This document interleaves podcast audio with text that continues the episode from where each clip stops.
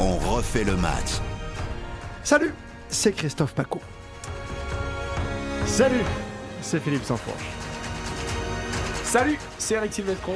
Si comme nous, vous êtes des passionnés de ballon, de football, plus que jamais, vous êtes bien sur le tout nouveau podcast dont on refait le match. Bienvenue chez nous.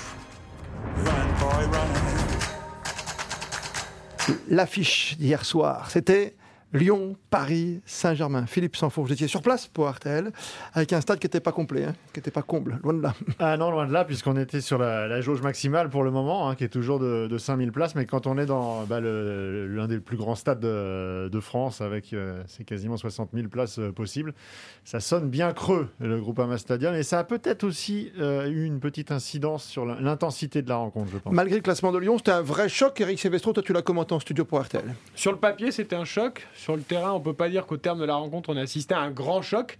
Ça reste un match entre deux grands clubs du championnat de France. Ça a fait un partout à l'arrivée, en plus avec un scénario où le PSG a été une nouvelle fois en difficulté. Donc c'est un choc par ce biais-là. Euh, footballistiquement, on peut pas dire qu'on s'est régalé. Un but partout, et hier soir à la radio, c'était comme ça. qui garde le ballon pour essayer de construire quelque chose. La belle ouverture vers Paqueta. Paqueta qui va se présenter face à Navas. La frappe de Paqueta, le but le but lyonnais Signé Papa Papa Paqueta L'ouverture du score 1-0 pour l'Olympique lyonnais. Superbe ouverture vers Lucas Paqueta qui croise parfaitement sa frappe et trompe euh, Keylor Nevas. C'est Lyon qui ouvre le score ici 1-0. Attention dans la surface de réparation, la frappe de Kierer et le but parisien L'égalisation signé Thilo Kierer après un petit embrouillis dans la surface Oh de réparation, une mauvaise, une mauvaise relance euh, lyonnaise et c'est l'entrant, le latéral droit parisien Thilo Kierer qui vient euh, crucifier les Lyonnais et égaliser un but partout à la 75e. Lyon, fidèle à sa tradition, se fait remonter dans le dernier quart d'heure. Un partout, messieurs, grand enseignement, grande question pour ce premier podcast sur RTL, évidemment sur RTL.fr. Question essentielle. Dans un mois, on fait quoi, Philippe Sanfonche, avec le PSG qui joue en Ligue des Champions face au Real? Eh ben, on continue à faire ce qu'on fait depuis le début de saison, puisque cette équipe euh, n'avance pas. Collectivement, euh, on est toujours au, au point zéro. Alors, euh, hier, Mauricio Pochettino a forcément un peu l'excuse des, des absences, puisqu'elles étaient au nombre de 11, Oui, une équipe, quoi. Dont des joueurs euh, évidemment principaux que sont euh, Lionel Messi, Neymar ou encore Angel Di Maria. Une attaque dépeuplée. Euh, donc sans, sans trop d'étonnement, on a pu s'apercevoir que dans les combinaisons offensives, il y avait des carences et que si Kylian Mbappé ne marche pas sur l'eau comme il le fait depuis un mois, hier il était un petit peu en manque de réussite, il a tiré deux fois sur les poteaux. Euh, donc du coup, si Mbappé est pas là, ça marque pas. Ce qui est beaucoup plus euh, inquiétant dans le jeu du Paris Saint-Germain, c'est qu'au milieu de terrain, à part Idrissa Gueye, il manquait personne. Il y avait tout le monde. il y avait Verratti, il y avait Paredes, euh, il y avait Herrera, il y avait euh, Wijnaldum. Mm. Et au final, on ne voit rien. C'est c'est le néant absolu. cette Parce qu'on attend les stars devant. Eric. Euh, Qu'est-ce que t'en penses, toi? Ça veut dire qu'on va jouer euh, comme un va-tout, un risque-tout, euh, le match de Ligue des Champions face Non, au Real? Mais moi, je comprends pas vos inquiétudes. Qu'avec les stars? Pourquoi voulez-vous préparer? Ça sert à rien, ne vous inquiétez pas. Ah oui Euh, le PSG Real et après, Messi va redevenir le meilleur joueur du monde, Neymar arrêtera de faire des posts Instagram, Ramos va plus avoir mal au mollet, et voilà, et le PSG va voler sur les autres équipes. C'est ce qu'ils arrêtent pas de nous dire. Ne vous inquiétez pas, on travaille et on arrivera en temps et en heure. Mais moi, je demande qu'à les voir et qu'à les croire. C'est ironique évidemment. Bien sûr. Euh, si on écoute le Paris Saint-Germain, c'est le poker, c'est le all-in, c'est du bluff. On montre rien. Et puis au moment d'abattre la dernière carte, Mm. tout le monde va sortir de son chapeau, tout le monde va être merveilleux, tout le monde va jouer collectif, tout le monde va Mais mettre alors des pourquoi lucarnes. Mbappé s'embête à, à faire des gros matchs chaque fois, mettre des triples en Coupe de Mais France parce que hein c'est peut-être le seul garçon qui aime le football vraiment dans cette équipe et qui a envie de non, non seulement de développer ses stats personnels, mais aussi de respecter un minimum le football. Ce club a décidé de fonctionner de manière différente de ce qui se fait partout ailleurs. On empile les stars et on espère qu'à un moment, tout va bien se passer et que tout va s'aligner. Je leur souhaite au Paris Saint-Germain, au football français, nous on demande que ça, que ça marche. Tu joues que sur tes fantastiques C'est un all-in au poker. D'accord. On verra. Tu joues que sur tes artistes, t'es fantastique devant? Oui, C'est- clairement assumé. Ça, ça ne l'est pas dans le discours parce qu'on on peut difficilement Évidemment. faire passer euh, cette idée qu'il n'y a pas de collectif, qu'il n'y a pas de, de progrès. Mais, et d'ailleurs, on sent, euh, parce que même s'il est très calme, très placide, Mauricio Pochettino, il commence à être un petit peu plus agacé. On l'a senti hier dans sa conférence de presse d'après-match. Euh, la, la traditionnelle question sur est-ce qu'on progresse, il n'en peut plus. Oui. Euh, on peut, on- on peut l'entendre. Mais quelque part, euh, Peut-être parce qu'il voit le je match me comme dis nous. Qu'il va Oui, peut-être nous clouer nos becs euh, à la fin de la saison, Mauricio C'est-à-dire qu'il va nous faire, un, un- un- je sais pas, il va pas jouer avec les quatre devant, tu penses, par exemple, face au Real à la maison? Non, ça, Non je, je, ne pense exemple, pas. non, mais, mais en tout cas, ce qui est certain, c'est qu'il fera le choix. Il, fait- non, il fera le choix, le choix de 3. Et pour lui, je pense que la clé du succès, c'est de faire en sorte que les trois qu'il choisira euh, soient en forme à l'instant T. Et le reste, finalement, est accessoire. C'est dur d'être entraîneur au Le reste est c'est un leurre d'imaginer que cette équipe va avoir un fond de jeu cette saison. Parce qu'il n'a pas complètement tort quand il dit qu'ils sont repartis, pas d'une feuille blanche, mais quand vous réfléchissez finalement à toute la, la structure défensive. Vous avez fait venir un nouveau gardien, donc vous avez mis en Mhm. concurrence Navas et vous avez Donnarumma, donc c'est un changement au poste de gardien. Certes, vous avez conservé la, la charnière centrale, Oui. mais l'arrivée de Sergio Ramos a quand même insufflé le Bah, doute pour ce joue notamment dans l'esprit de Kimpembe. On a vu sa première partie de saison. Et vous avez deux latéraux qui sont à la fois jeunes, surtout pour euh, Nuno Mendes, et nouveaux au club, également avec Hakimi, Mhm. même s'il n'est pas là en ce moment. À la canne.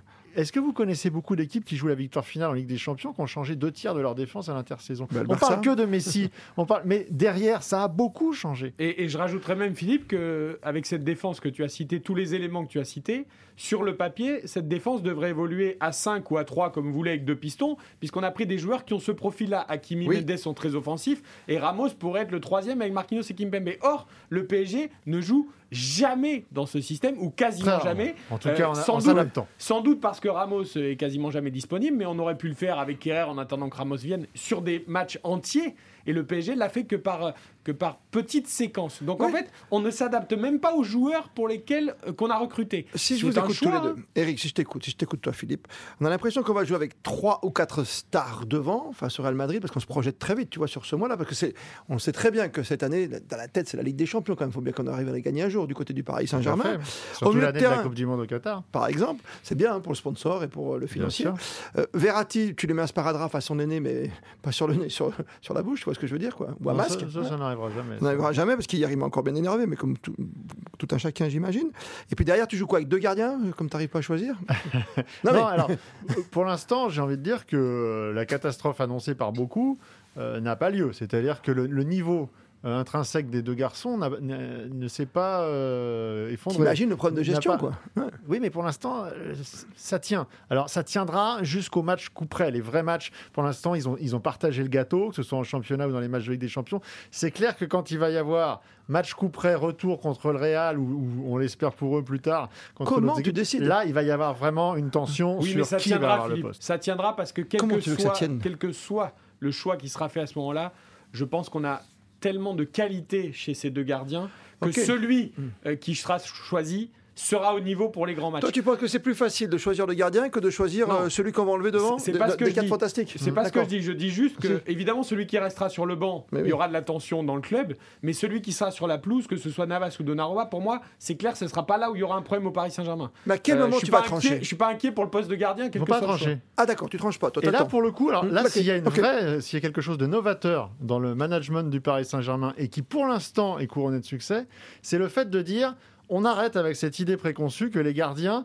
sont façonnés différemment que les autres dans la notion de compétitivité et de, et de- et de mise en compétition des, des joueurs. C'est-à-dire que on arrête de dire qu'on assoit l'autorité d'un garçon sur l'ensemble d'une saison. Mhm. Ils sont en compétition et ils jouent de manière alternative, ce qui les oblige à rester en permanence euh, au top niveau de la concentration, de l'implication. Et pour l'instant, ça marche. Oui, c'est un monde à part, les gardiens, on le sait. Après, il y a des clubs qui avaient déjà fait ça. Alors, pas de cette manière où l'alternance était à la fois en championnat et en Coupe d'Europe.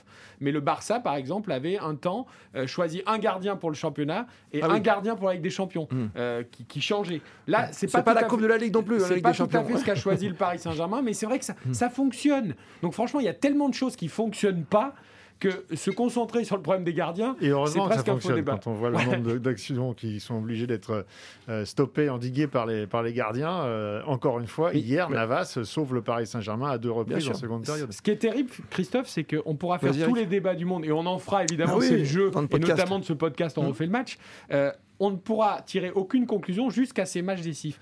Si ça passe contre le Real, attention, je précise quand même, parce que là, on est en train de nous dire le Real, le Real, le Real. Si ça passe contre le Real, euh, ce n'est que la première marche hein, de la phase finale. Non, mais parce que je vois Oui. déjà les choses arriver. Imaginez Messi, Neymar, Mbappé, un grand match, ça bat le Real, ça élimine Benzema. Je crois que vois c'est déjà la aller-retour, hein, toujours. On toujours a déjà la hein. coupe entre les mains. Ouais. Sauf qu'il y aura encore trois matchs derrière. Enfin, en tout cas, trois équipes à battre. Mais si, T'as l'expérience de la saison passée quand même. Oui. Si ça tu sais que tu as battu le Barça et ensuite le Bayern qui était le grandissime favori. Quand même. Et derrière, ça t'a pas empêché de te casser le nez sur, le, sur Manchester City. Donc je pense qu'il n'y aura pas d'enflammade, quoi qu'il arrive, quelle que soit l'identité du club éliminé. Alors peut-être pas dans le club, encore que. euh, mais, supporters, mais tu veux autour, dire il y en aura forcément. Et alors, Ouais. si ça ne passe pas contre le Real, là, il faudra qu'entre guillemets, ils répondent de leurs actes. Alors, les actes, Euh, justement, mais une si tu prends les toutes, chiffres, les dirigeants parisiens. Eric, je te coupe, mais si tu prends les chiffres, par exemple, le PSG, c'est quoi? C'est une défaite cette saison contre Rennes Une défaite contre Rennes et une défaite à Manchester City en Ligue des Champions. Ok. C'est très peu. Ben, euh, ah oui, ben, l'an dernier, par exemple, on n'a pas le titre côté parisien parce que tu perds trop dans la saison. Ah bah parce D'accord qu'il y a un amoncellement de. C'est de 3-4 défaites. défaites dans une saison pour être champion. Alors après, euh, est-ce que la, la force mentale, la capacité à revenir dans un match, puisqu'on on- on se remettait le nez dans les, dans les stats et dans, Oui. et dans les chiffres, le PSG a été mené au score à 10 reprises 10 reprises, hein, c'est ça. en championnat. Alors certes, pour une seule défaite à l'arrivée, ça veut dire qu'il y a une capacité à reprendre hier, la main dans les hier. rencontres. Alors, Mais 10 reprises, 10 reprises. c'est un match sur deux. Je sais pas ce qui est le plus parlant, si c'est le chiffre 10 ou si c'est la, la notion de 50% des matchs disputés. Dans les deux cas, dans les deux c'est ouais, énorme. Voilà, c'est un match sur deux. Le PSG a été mené un match sur deux en Ligue 1. C'est trop.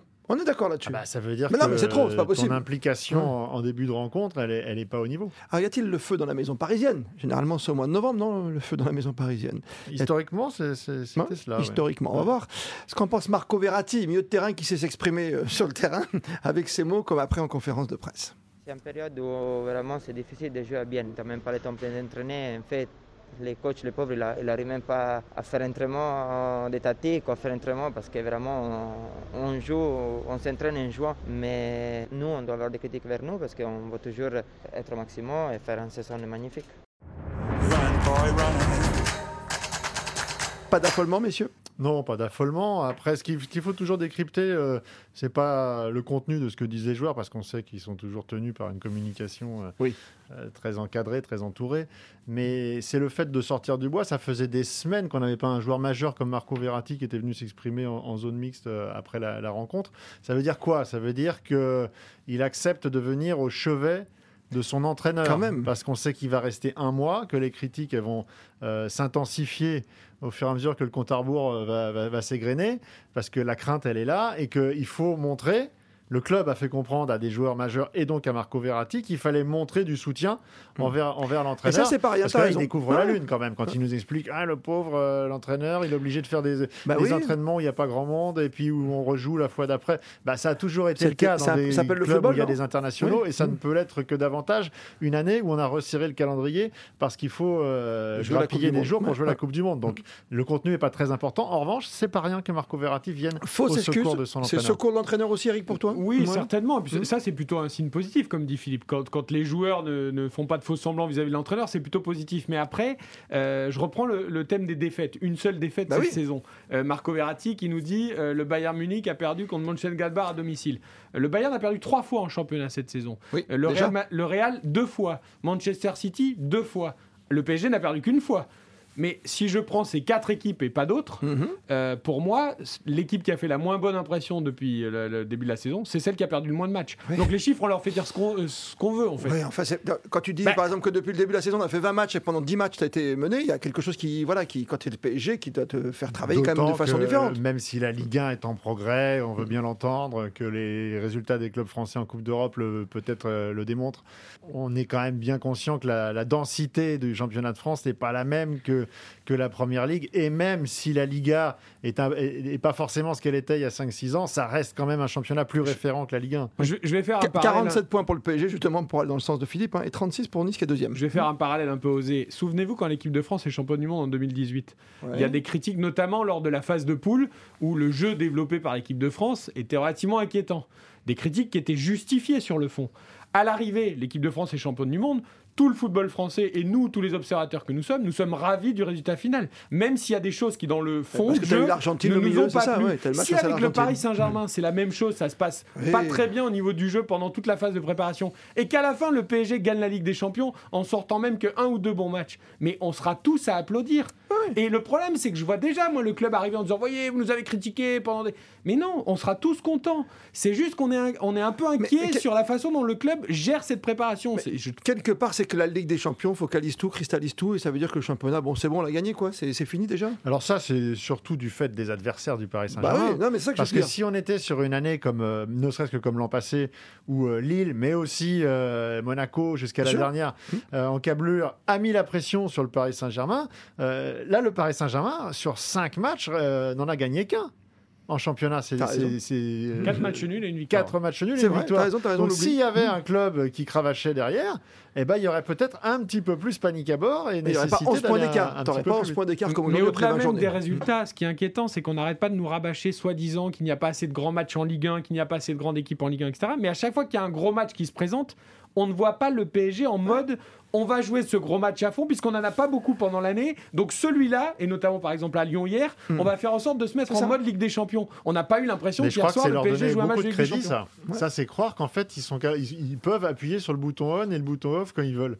C'est pas le cas. Non mais Je pense qu'il y a déjà un- une absence de fond de jeu et en plus, il y avait des, euh, des absences tout court de, Oui. de joueurs. T'as vu les petits qui jeunes font- qu'on a découvert hier soir, oui. On, on l'a dit hier pendant la, la rencontre, euh, Hmm. lorsqu'on voit les combinaisons ou l'absence totale de combinaisons, notamment sur le côté droit, entre Dagba, Paredes, Vignaldoum, Herrera, on avait le sentiment que ces joueurs se découvraient, que c'était la première fois qu'ils faisaient un entraînement ensemble et qu'ils étaient jetés euh, sur le terrain. Donc c'était extrêmement inquiétant. Et là, je pense qu'il n'y avait pas la volonté ou pas d'être C'est dans une histoire de l'intensité. fond de jeu. Ouais, ouais, c'est d'accord. que- c'est qu'ils étaient perdus sur le terrain. Mais tu l'as dit toi-même pendant le direct. Pourquoi ne pas titulariser Michu ou Simons, qui avait montré notamment Simons de belles choses en Coupe de France Parce que, eh ben, euh, Viginaldoum, on prend pas de risque, c'est quand même une recrue, Bah, etc. quand même, tu payes plus cher club, Mais- c'est politique. mais que tu joues contre une des équipes les plus structurées de, Ouais. de France. C'est une affiche contre l'Olympique lyonnais.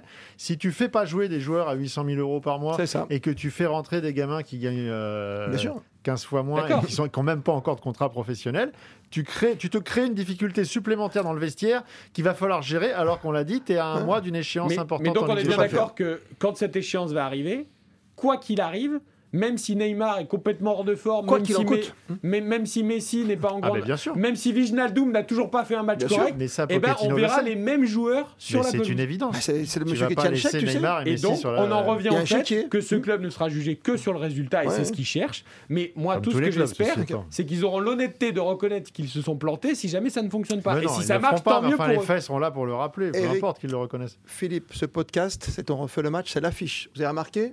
Il nous reste une minute. On n'a pas parlé de l'OL. hein. Et pourtant, il y avait des choses à dire. hein. Vous parlez d'une équipe qui est dans la deuxième moitié de tableau, vous, dans votre podcast? C'est bien pour ça. Je crois qu'elle était à peu près aussi prévisible que le PSG, l'OL. C'est-à-dire, euh, ils se sont restructurés sur une grosse affiche comme ils savent faire face au PSG sur la première euh, mi-temps, et puis ensuite, Avec eh un ben, bon ça Paqueta s'est comme délité comme toujours. Pour le début de rencontre, en tout cas. Eric, merci à toi. Merci, Philippe, Merci Christophe. pour ce podcast intitulé L'affiche. On refait le match, bien sûr, sur artel.fr.